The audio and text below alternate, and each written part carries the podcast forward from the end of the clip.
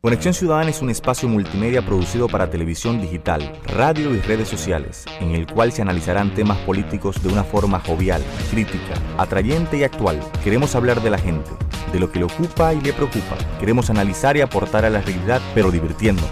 Hablemos de la política que le interesa a la gente, no la que los políticos quieren que hablemos. Hablemos de lo que pasa en RD, la región y el mundo, y fomentemos la participación de la gente en la construcción de sociedades más humanas y cercanas. Hablemos de los temas que conectan contigo. Son las 7. Ya comienza Conexión Ciudadana.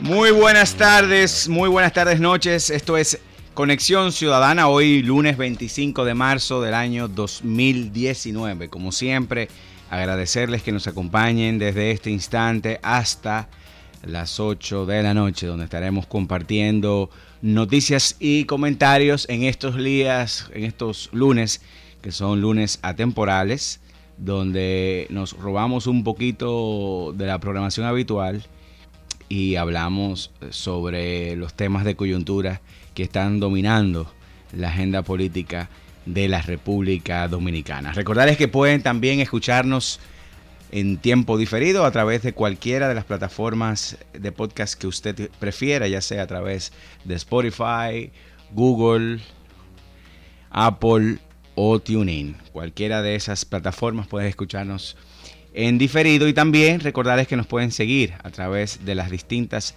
redes sociales en Conexión Ciudadana RD. Lo busca en Google y por ahí encontrará nuestras redes sociales en las distintas redes Instagram, Facebook o Twitter. Así que vamos a una breve pausa y volvemos de inmediato.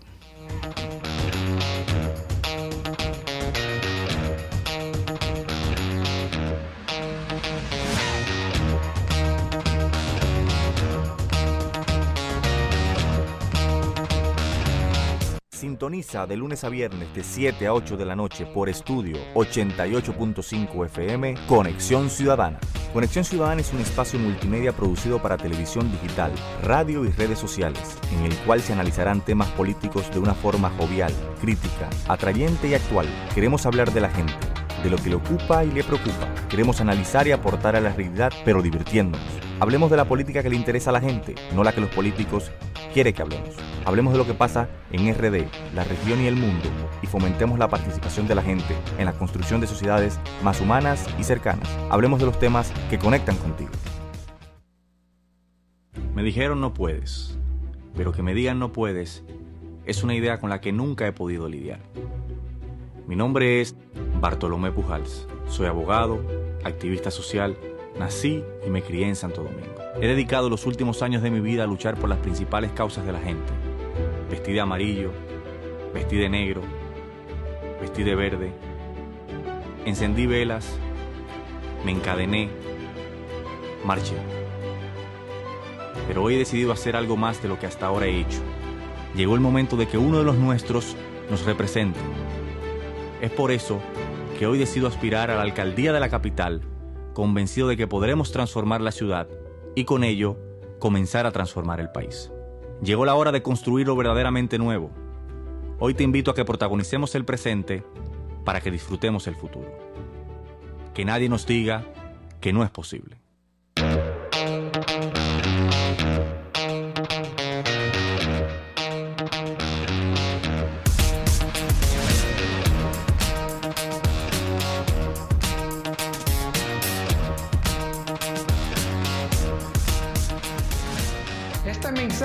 Es para ti, Danilo Medina.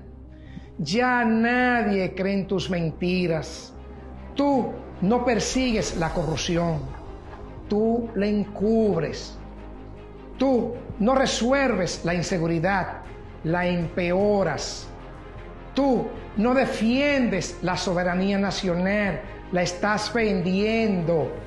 La gente está harta, harta de ti y del PLD. Se te acabó la fiesta, Danilo. Entiéndelo. Cuando la gente dice no, es no. No a la reelección. Antonio Taveras Guzmán. Sintoniza de lunes a viernes de 7 a 8 de la noche por estudio 88.5 FM Conexión Ciudadana.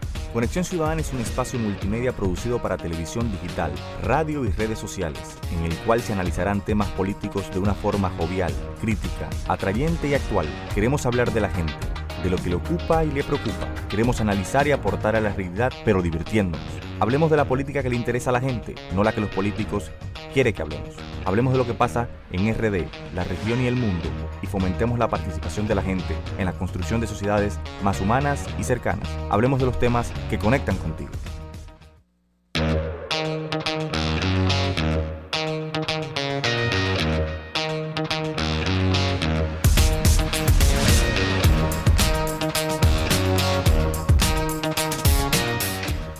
Bueno, y la nueva ley electoral es objeto de discusión en el mentidero político. Esta, eh, esta ley está siendo eh, atacada por distintas vías jurisdiccionales, ya sea en el Tribunal Constitucional. Hoy el Partido Revolucionario Moderno presentó una también una una solicitud, solicitó una resolución respecto al voto preferencial de los senadores y esto está generando pues una situación eh, muy entretenida en, los medios de opinión porque eh, a todos nos sorprende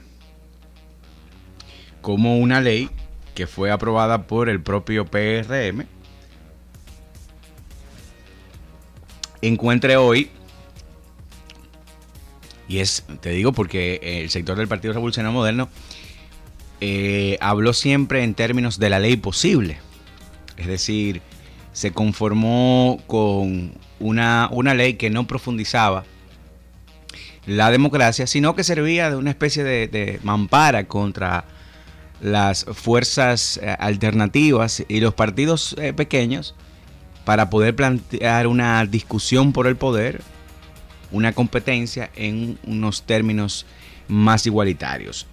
Sin embargo, es, gracioso ver cómo el Partido Revolucionario Moderno hoy deposita eh, a través de su delegado político ante la Junta Central Electoral eh, una solicitud a la Junta Central Electoral para separar los niveles eh, senatorial de eh, la boleta de diputados, como eh, establece la propia ley electoral.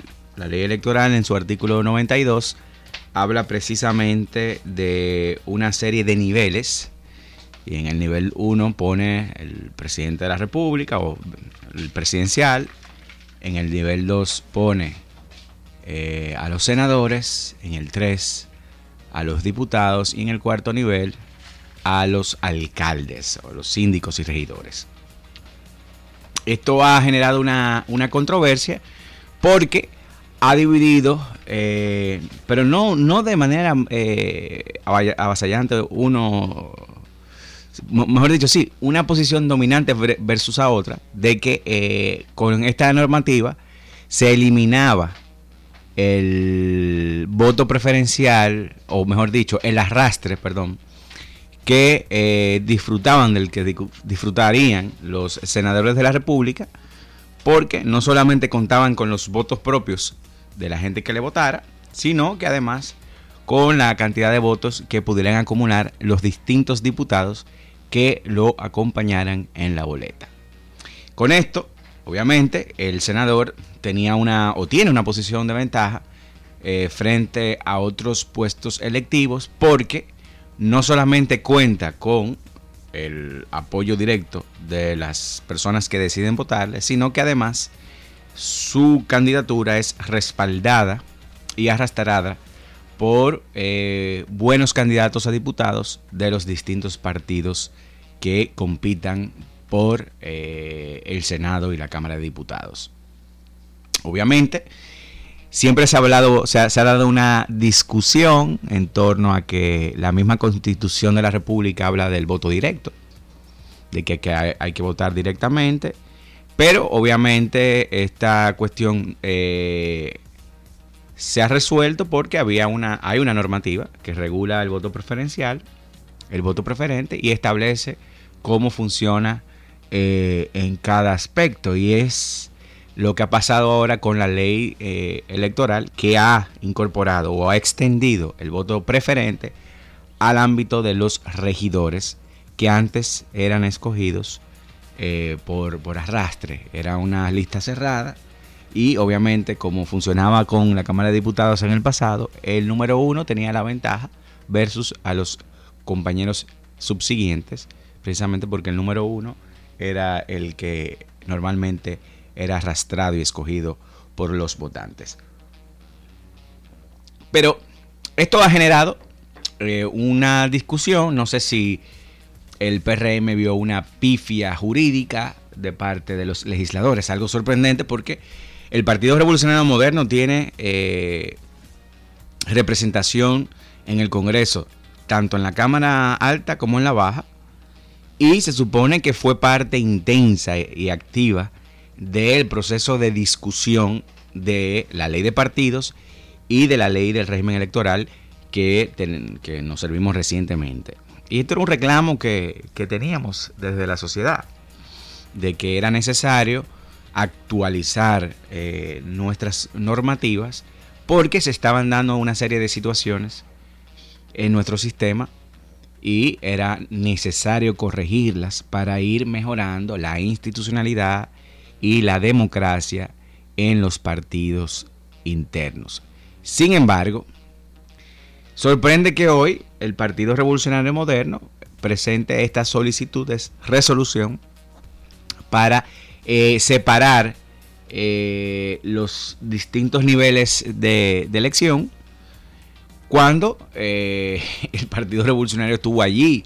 Se supone que debió velar o proponer o impulsar, si lo que creía que la democracia, eso es lo que le conviene a la democracia, evidentemente, el, voto preferencial, o mejor dicho, el voto directo a cada, a cada persona que se presenta a un cargo público, debió hacerlo y observarse allí, porque no corre lo mismo con grupos de la sociedad civil y hasta partidos eh, minoritarios que no fueron eh, atendidos. Eh, si bien es cierto, en algunos momentos fueron escuchados, como pasa siempre en estos sistemas como el de la República Dominicana, donde la mayoría se expresa de forma avasallante contra los demás y no hay espacio para las minorías, pues eh, se genera lo que se ha generado ahora, que haya un grupo de, importante de acciones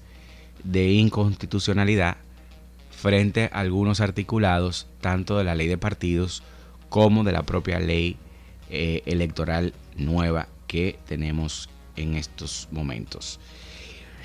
Y esto genera un poco de, preocupación porque los plazos son bastante cortos. Estamos en un año preelectoral, prácticamente ya estamos eh, montados sobre la pre-campaña y eh, una de las cosas que genera un cambio tan significativo dentro de ambos regímenes, primero, eh, servirnos una, una normativa que regula la actividad de los partidos políticos y luego otra normativa que tiene que ver con todas las cuestiones del ámbito electoral, en un momento tan corto eh, genera tensiones institucionales que ya se empiezan a ver y también eh, generan una serie de acciones judiciales que eh, provocará ver si los tribunales tendrán la capacidad de responder en los plazos que ordena la propia normativa, porque evidentemente eh, estamos inmersos en un proceso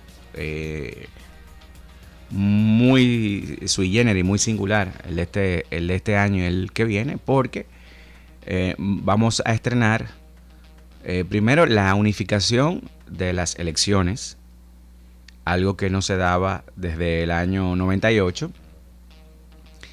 Luego eh, vamos a celebrar tres procesos de elección, uno separado de los otros dos, que también pone en reto al sistema democrático y puede ser también una situación de muchas tensiones eh, y que puede marcar eh, la, la ruta electoral hacia un lado o hacia el otro. Y esto también está generando otro mar de especulaciones. Eh, no en relación a la reelección, porque para muchos sectores, incluyéndome a mí, eh, la reelección es, una, es un hecho. Eh, el presidente Danilo Medina tiene todo el interés de mantenerse en el poder y pretende modificar la constitución para provocar una una, una nueva repostulación y poder presentarse así a las elecciones del, del 2020. Lo que se plantea es que el presidente Medina está buscando una salida pactada con las demás fuerzas políticas. Y eh, aquí pone otra vez en agenda eh, algo que se había establecido, que era la separar las municipales de la congresional y la presidencial. Pero hay sectores, sobre todo los alcaldes, y eh, muchas fuerzas internas de los partidos que entienden que es un gran riesgo enfrentarse a unas elecciones anticipadas tan cercanas porque puede ser una especie de plebiscito tanto para la oposición como para el propio gobierno. Y podría entonces marcar eh, el rumbo electoral como decía hace un rato. Y esto evidentemente eh, estaría poniendo un ingrediente más en un momento político de mucha tensión, de mucha incertidumbre institucional, porque eh, a pesar de que hay una certeza de muchos de nosotros de que el presidente se va a presentar a una nueva reelección, lo cierto es que el presidente se había comprometido al mes de marzo eh, establecer su posición pública respecto a este tema y no lo ha hecho. Fíjese que todo está eh, concatenado, aunque parece ser una, una cuestión que no tiene que ver una con la otra, efectivamente sí, todo tiene al final un sesgo, un toque de lo electoral y evidentemente esta situación va generando, eh, va complicando y va poniendo el, ambiente político eh, sumamente denso. Entonces, aquí es el momento donde uno hace una especie de, reflexión y se pregunta cómo es posible que vayamos a poner a la República Dominicana en este nivel de tensión institucional cuando estamos a tan poco tiempo de celebrar elecciones. Si íbamos a tener esta situación tan dramática, debimos preverlo, porque se preveía, son temas muy delicados, y generar eh, el ambiente para una reforma en un momento donde las instituciones y el ambiente estuvieran más, más calmados, pero estrenar prácticamente estas normativas tan cercanas a las elecciones pone en reto no solamente a las organizaciones políticas, a sus delegados políticos, electorales, eh, pone también en, tensión a la propia Junta Central Electoral que tiene que hacer una planificación sobre una gran cantidad de procesos, una gran cantidad de selección de cargos públicos, señores. Eh, en el caso de la alcaldía, el hecho de establecerse el voto preferencial entre los regidores ha provocado que prácticamente el 90% del esfuerzo electoral se radique precisamente en esa en ese nivel, en el nivel municipal.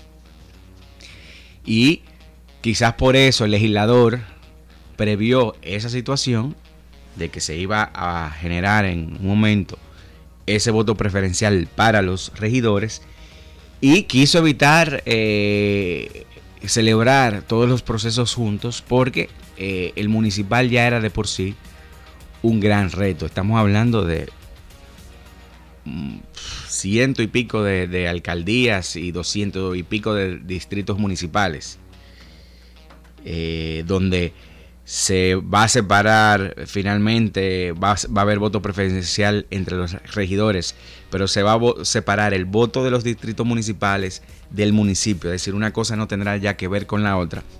Y los eh, que compitan en los distritos municipales eh, no va a tener que estar arrastrado ni, viceversa con la competencia en, en las gestiones municipales, en el ámbito eh, municipal. Entonces, esta situación ha derivado en, un, en, una, en un mare magnum que lo que da la impresión es que no se va a detener, que van a seguir abriéndose instancias, depositándose recursos, eh, tanto en el Tribunal Superior Electoral, en el Tribunal eh, Constitucional, y eso eh, en un momento como en el que estamos viviendo va a poner en tensión a los, a los tribunales de la República, con un calendario electoral tan próximo y tan cercano. Entonces, sería bueno que nos sentáramos a, a pensar, a meditar un poco todas las fuerzas, sobre todo las fuerzas mayoritarias, y, calcular bien eh, por dónde es que van a, a resolver esta situación, porque se supone que esas expresiones mayoritarias debieron salir con un acuerdo definitivo, mal que bien, en el Congreso de la República. Y si eso no se logró, ver este tipo de acciones, por ejemplo, en el caso del PRM, pone a uno en inquietud, porque ellos fueron parte de esa discusión, fueron proponentes, votaron por esa ley, se supone que sus legisladores tenían conocimiento tanto los diputados como los senadores, que había comisiones especialistas que trabajaron afanosamente para la elaboración y discusión de esta normativa, y es un poco cuesta arriba que eh, sectores oficiales y otros sectores de la sociedad civil tengan posiciones encontradas con relación al arrastre a eh, prácticamente menos de en el caso de, las generales sí a, a, casi un año un año y pico pero eh, la situación la situación es de cuidado y no sé hasta qué punto, con, las, los golpeos institucionales que ha habido, eh, estas mismas instituciones tengan capacidad de evacuar decisiones, sentencias, que sean eh, respetadas por cada una de las partes actuantes en justicia.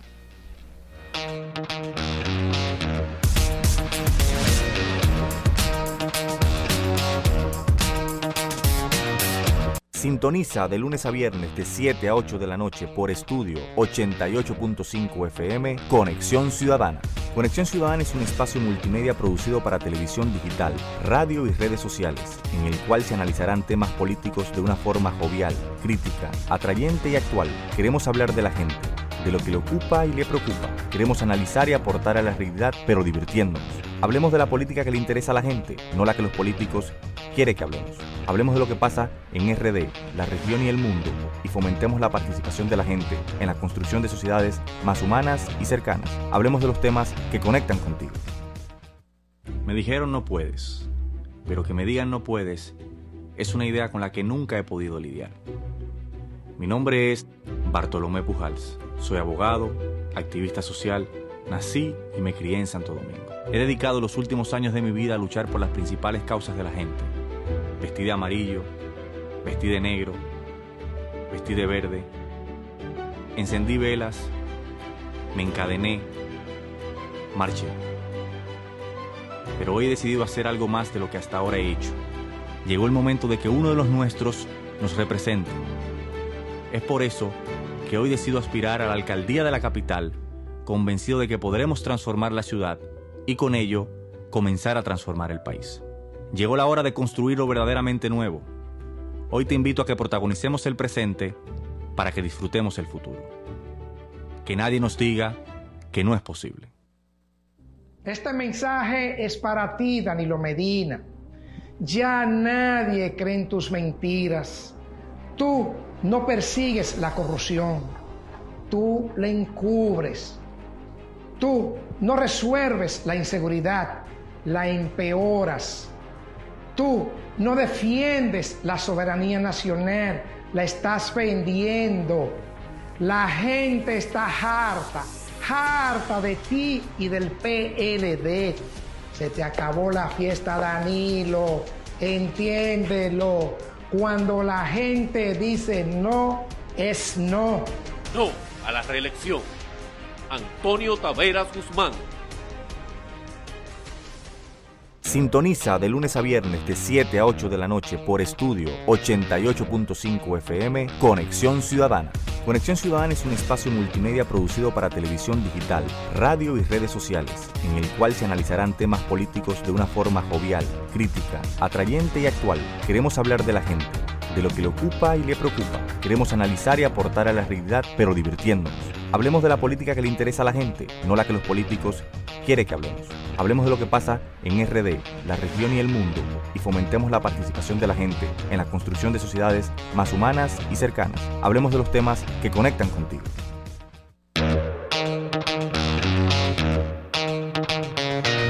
Bueno, y la comidilla también es de tipo internacional porque en Estados Unidos se dio a conocer el famoso informe del, fiscal independiente Mueller y eh, prácticamente llama a los medios de Estados Unidos a un examen de conciencia. Hay una reportera, una ex reportera de CBS News que estableció que gran parte de, la cobertura del cable de, de la investigación estuvo basada en especulaciones. Los grandes medios de, comunicación de Estados Unidos ah, habían sido acusados por Donald Trump y por su círculo de parcialidad en la cobertura de la investigación por la trama rusa, que enfrentaban este lunes eh, llamados a hacerse un examen de conciencia después que la pesquisa eh, exonerara al presidente de las acusaciones de colusión con Rusia en el año 2016. Para algunos observadores, dice que se trata de un momento para que los medios admitan que durante dos años hicieron una cobertura poco equilibrada de una historia que estaba en desarrollo. Para otros, al contrario, es el momento de que los periodistas sigan investigando, ya que el informe, y eso es cierto, no exculpa totalmente al presidente Trump de las acusaciones por obstrucción a la justicia. Como es muy característico del presidente de los Estados Unidos, eh, la Casa Blanca no esperó ni un segundo para lanzar sus ataques y le mandó este cariñito, dice el presidente Trump. Creo que los demócratas y los medios progresistas le deben al presidente y al pueblo estadounidense una disculpa, dijo la portavoz del presidente de Estados Unidos, Donald Trump, Sarah Sanders, a la cadena NBC, retomando un discurso similar al sostenido por los dos hijos del presidente de los Estados Unidos, Donald y Eric. Pero más allá del círculo de Trump, hay en el ambiente un reconocimiento de que la publicación del domingo del resumen del informe del fiscal especial Robert Mueller podría dañar gravemente la credibilidad de muchos medios a ojos del público. Es oficial, el Russia Gate son las armas de destrucción masiva de esta generación. Publicó en un editorial la revista Rolling Stone, el escritor y periodista Matt Taibbi, para quien las conclusiones del informe especial son como una muerte súbita para la reputación de los medios estadounidenses. También advirtió que a partir de este momento, ninguna acusación que reciba Trump podrá ser creída por muchos sectores de la población. Glenn Greenwald, cofundador de las publicaciones online de Intercept, argumentó que las cadenas del cable son quienes más necesitan hacer frente a los errores de juicio cometidos. Dicen que revise a cada rato la MCNBC, los aspectos de CNN, vean a ver si encuentran un pequeño ápice de introspección, humildad o de admisión de que cometieron un error tremendo. Greenwell advirtió también que no hay un acto de constricción por lo que hicieron, entonces nunca más van a poder quejarse cuando la gente comienza a atacar a la prensa, a la prensa tradicional, de fake news. Los analistas sobre medios de comunicación fueron más sutiles y han argumentado que demasiado pronto, que es demasiado pronto para realizar juicios sobre la investigación de la trama rusa, basándose solo en el resumen que vio, envió el, el fiscal general Bill Barr al Congreso, ya que el informe todavía sigue siendo un secreto. No es el momento de la retirada. No creo que se pueda acusar a los medios de ser injustos con Donald Trump, dijo Stephen Ward, un experto en ética en los medios de comunicación y director del Centro para la Ética del Periodismo, de la Universidad de Wisconsin. Para él, como un presidente tan agresivo que desafía la constitución, los medios tienen que reportar sobre él. En lugar de amilanarse, Ward argumentó que los medios tienen que hacer su trabajo y llevar al público el informe completo. Ellos tienen que hacerse de una copia y publicarlo inmediatamente, dijo. Para la escritora sobre los medios de Washington Post, Margaret Sullivan, en el sector deberían sentirse orgullosos de la cobertura, afirmando que no es el momento de la retirada. Hubiera sido peor para los ciudadanos estadounidenses si reporteros con talento no hubiesen indagado en las conexiones entre los colaboradores de Trump, llegando incluso a su hijo Donald Jr. y los rusos, escribió Sullivan. También hablan de, división para Deborah Porter, una ex reportera de CBS que le, le hablaba ahorita, que dirige un programa de entrenamiento sobre medios y ética. Gran parte de la cobertura a la investigación estuvo basada en especulaciones. Porter indicó que muchas organizaciones mediáticas más responsables dieron la impresión correcta de hacia dónde se dirigía probablemente la investigación en las últimas semanas. Pero Porter advirtió que el hecho de que haya un mayor escrutinio por la investigación de Mueller va a hacer que sea más difícil que un sector público eh, recobre la confianza ya que había sido gravemente erosionada en los últimos años. Hemos visto un repunte de la confianza general en los medios, pero la división bipartidista es más profunda que nunca, indicó Porter. Y un amplio margen de los republicanos dice que desconfía de los medios y eso es un símbolo de cómo las cosas y es un problema eh, para la democracia. Esta, esta situación eh, revela y, pone eh, en evidencia la pugnacidad que hay entre el poder político y los medios de comunicación, un poder político que llegó cuestionado desde el momento uno, con una serie de escándalos que parece que todavía no, no habrá el tiempo para eh, establecer un dictamen final, porque evidentemente hay, hay unas fuerzas políticas que no facilitan el ámbito de la investigación. Y como bien señalan, aunque el presidente Trump se da por ganador de esta batalla, lo cierto es que eh, todavía no se ha liberado completamente de la posibilidad de que eh, sea en algún momento eh, acusado de obstruir a la justicia. Lo cierto es que el caso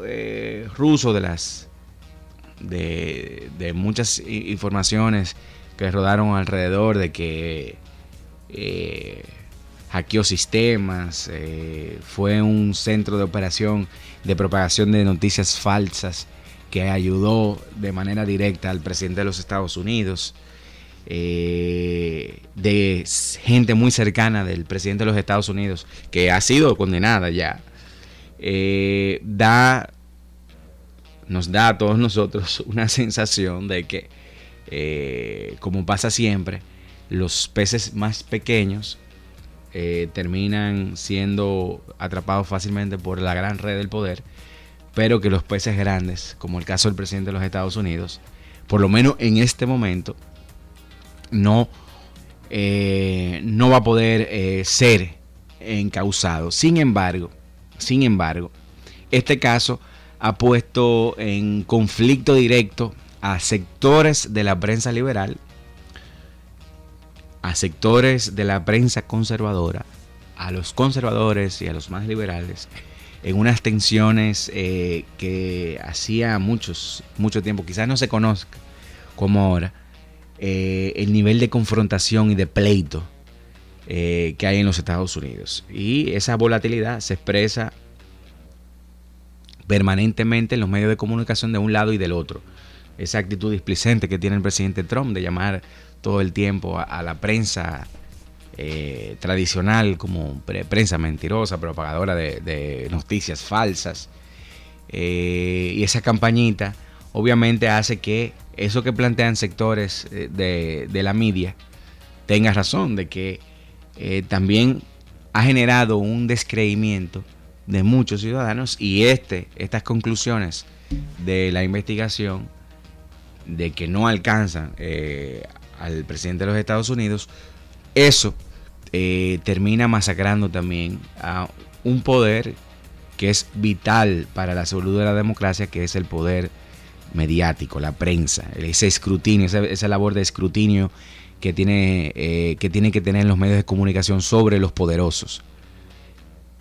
Aunque también eh, se, cuestiona mucho eh, a esa prensa corporativa que se alinea a uno u otro grupo de poder dominante en los Estados Unidos. Sin embargo, aunque se da como una victoria política para el presidente Trump, y los medios de comunicación están siendo llamados a un proceso de reflexión mea culpa, lo cierto es que eh, la prensa no va a quedarse eh, dada. Esa prensa eh, afectada no se va a quedar así y va a agarrar ese informe cuando lo tenga disponible y le va a sacar las comas y los puntos y verificará cada dato de eso para ver si no termina siendo el propio fiscal independiente cuestionado por una mala gestión a la hora de investigar un caso como el, el caso ruso en las elecciones de los Estados Unidos.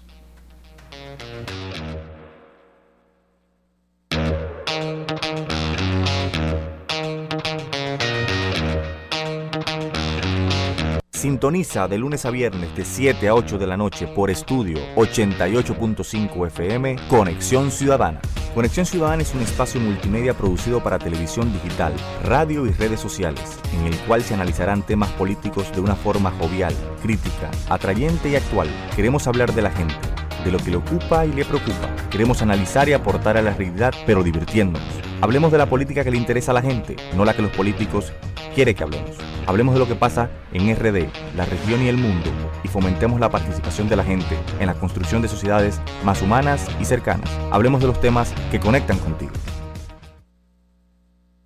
Este mensaje es para ti, Danilo Medina. Ya nadie cree en tus mentiras. Tú no persigues la corrupción. Tú la encubres. Tú no resuelves la inseguridad la empeoras. Tú no defiendes la soberanía nacional, la estás vendiendo. La gente está harta, harta de ti y del PLD. Se te acabó la fiesta, Danilo. Entiéndelo. Cuando la gente dice no, es no. No a la reelección. Antonio Taveras Guzmán. Me dijeron no puedes, pero que me digan no puedes es una idea con la que nunca he podido lidiar. Mi nombre es Bartolomé Pujals, soy abogado, activista social, nací y me crié en Santo Domingo. He dedicado los últimos años de mi vida a luchar por las principales causas de la gente. Vestí de amarillo, vestí de negro, vestí de verde, encendí velas, me encadené, marché pero hoy he decidido hacer algo más de lo que hasta ahora he hecho. Llegó el momento de que uno de los nuestros nos represente. Es por eso que hoy decido aspirar a la alcaldía de la capital, convencido de que podremos transformar la ciudad y con ello comenzar a transformar el país. Llegó la hora de construir lo verdaderamente nuevo. Hoy te invito a que protagonicemos el presente para que disfrutemos el futuro. Que nadie nos diga que no es posible. Bueno, y este miércoles eh, se reanudan eh, las entrevistas a los aspirantes, los jueces a la Suprema Corte de Justicia. El Consejo Nacional de la Magistratura tiene previsto comenzar este miércoles a las 9 de la mañana las entrevistas a los primeros 26 aspirantes a integrar la Suprema Corte de Justicia. En la reunión de este lunes eh, en el Palacio Nacional, los miembros del Consejo conocieron las objeciones que hicieron contra los postulantes y establecieron la fecha y horario de las entrevistas. En total fueron recibidos ocho objeciones y han decidido dejarlas para preguntarles a los objetados durante las entrevistas. Asimismo, conocieron una comunicación que envió la magistrada Dulce Victoria Yep para que el Consejo reconsidere su caso y sea escuchada por el Pleno, por lo que decidieron aceptarla y será una de las entrevistadas. Las entrevistas del jueves y el viernes serán iniciadas a las 8 de la mañana. También el Consejo recibió la comunicación de los jueces que retiraron sus candidaturas alegando problemas personales. Uno de ellos fue el magistrado Ignacio Pascual Camacho. Eh, al, parecer, al parecer no, es, es así. Eh, el Consejo Nacional de la Magistratura, luego del impasse con la magistrada Miriam Germán Brito y la actuación eh, fuera de lo establecido por el reglamento de la, del Consejo Nacional de la, la Magistratura y por los mismos considerando de la propia Constitución de la República, eh, generó un es abrupto y unas tensiones en el seno del Consejo Nacional de Magistratura, eh, sobre todo eh, dos de los miembros de la oposición y otros miembros también, otros consejeros, que al ver la actitud que mantuvo o mantiene el magistrado procurador general de la República, Jean Alain Rodríguez, pues generó eh, y extendió eh, un, poco la, la, situación eh, de tensión, de, de, mala vibra que se construyó alrededor de esa, de esa reunión, de esa, de esa actuación del Consejo Nacional de la Magistratura. Sin embargo, al final el magistrado Jean Alain, que no pidió unas excusas, sino que mantuvo su posición, sí eh, decidió inhibirse del proceso de evaluación eh, que se le sigue a la magistrada Miriam Germán Brito, no por el hecho de, de no tener, eh, de tratarse de algo excepcional, sino que los jueces como ella, que son, que son miembros de la Suprema Corte de Justicia, al cumplir los siete años tienen que ser evaluados y evidentemente este consejo tendrá que establecer una posición en relación a esta para ver si la misma puede continuar o no. Dicho esto, pues la, el, ambiente eh, parece que se ha, normalizado en el Consejo Nacional de la, Magistratura y los trabajos siguen eh, viento en popa. Luego de esa pequeña situación, pues se va a generar una, una, una serie de entrevistas a los eh, nuevos aspirantes y eh, luego que se concluya todo este proceso, pues eh, conoceremos finalmente la suerte de los evaluados y de los jueces que están aspirando a continuar dentro del poder judicial dentro de la Suprema Corte de Justicia. Pero, independientemente de eso, eh, hay que recordar que el Partido Revolucionario Moderno, o mejor dicho, una legisladora de, su, de, esa organización, eh, junto con otros miembros del PRM, decidió eh, solicitar un proceso eh, de interpelación al actual Procurador General de la República por su actuación en el ámbito del Consejo Nacional de Magistratura, en el caso preciso de la magistrada Miriam Germán Brito.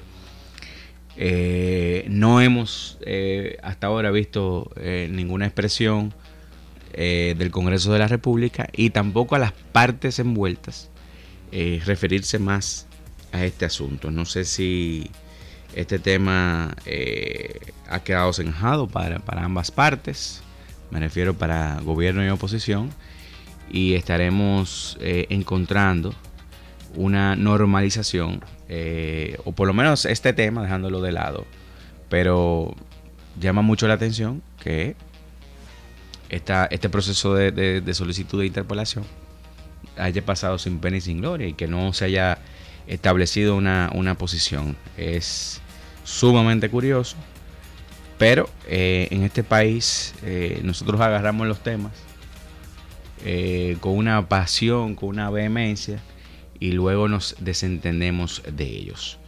Vamos a hacer la última pausa y en un momentico ya cerramos con Conexión Ciudadana.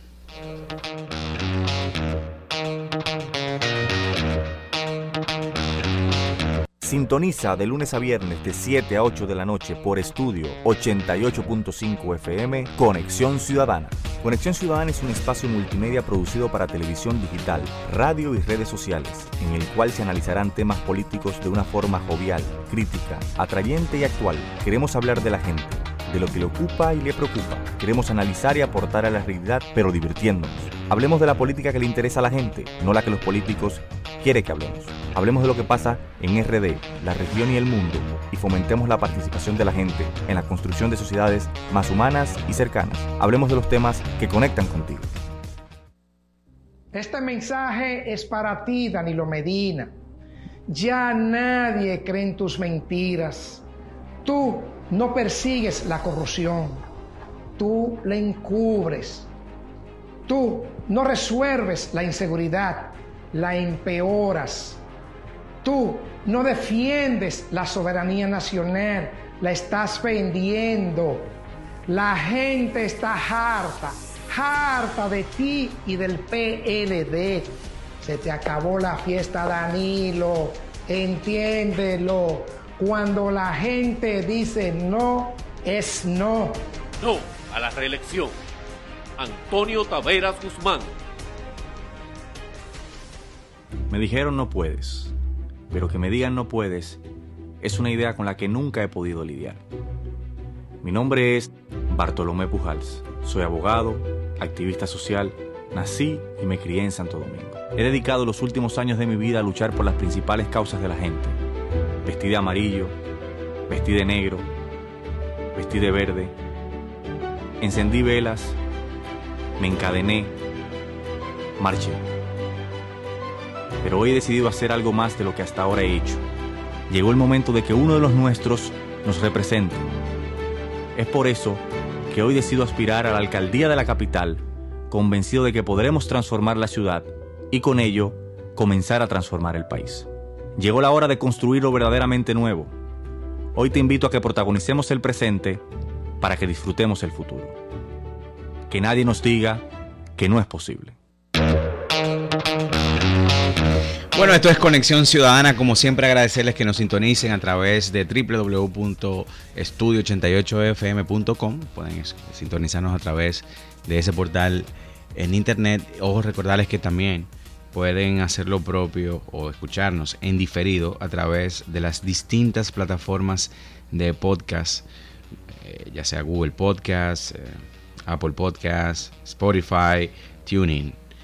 En cualquiera de esas plataformas ustedes pueden eh, escuchar nuestros programas que los subimos diariamente. También pueden escucharnos, o perdón, seguirnos en nuestras distintas eh, plataformas eh, de, redes sociales como Conexión Ciudadana RD. Nos buscan en Google y aparecemos, aparecemos tanto en Facebook, Twitter en, y también en Instagram.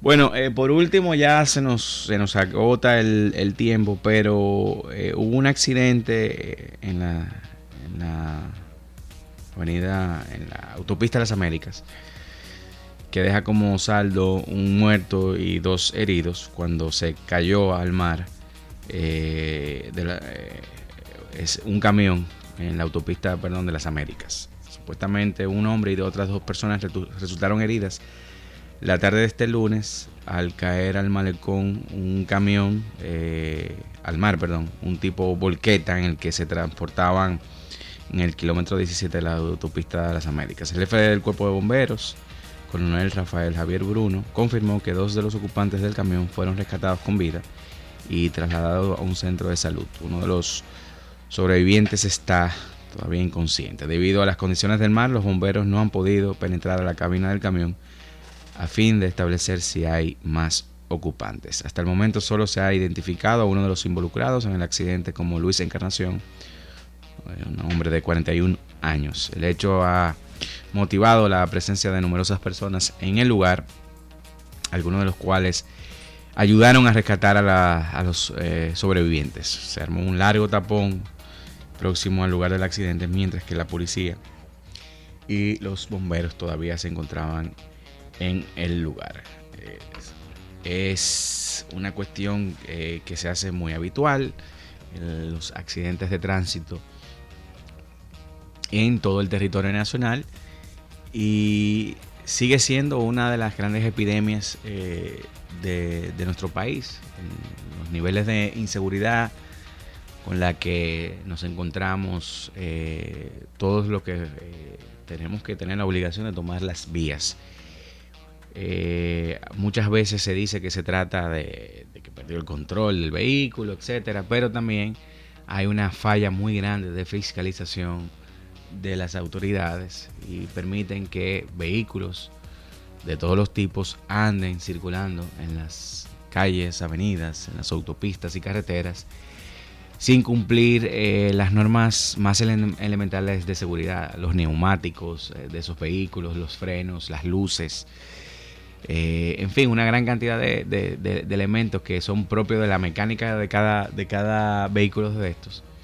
Y ni qué decir ya de el cumplimiento y la observación de las leyes de tránsito en relación a, la velocidad adecuada, el respeto a las calles de un sentido, eh, el robo permanente a los semáforos, el irrespeto a los espacios eh, donde pueden circular los peatones, me refiero a los pasos peatonales.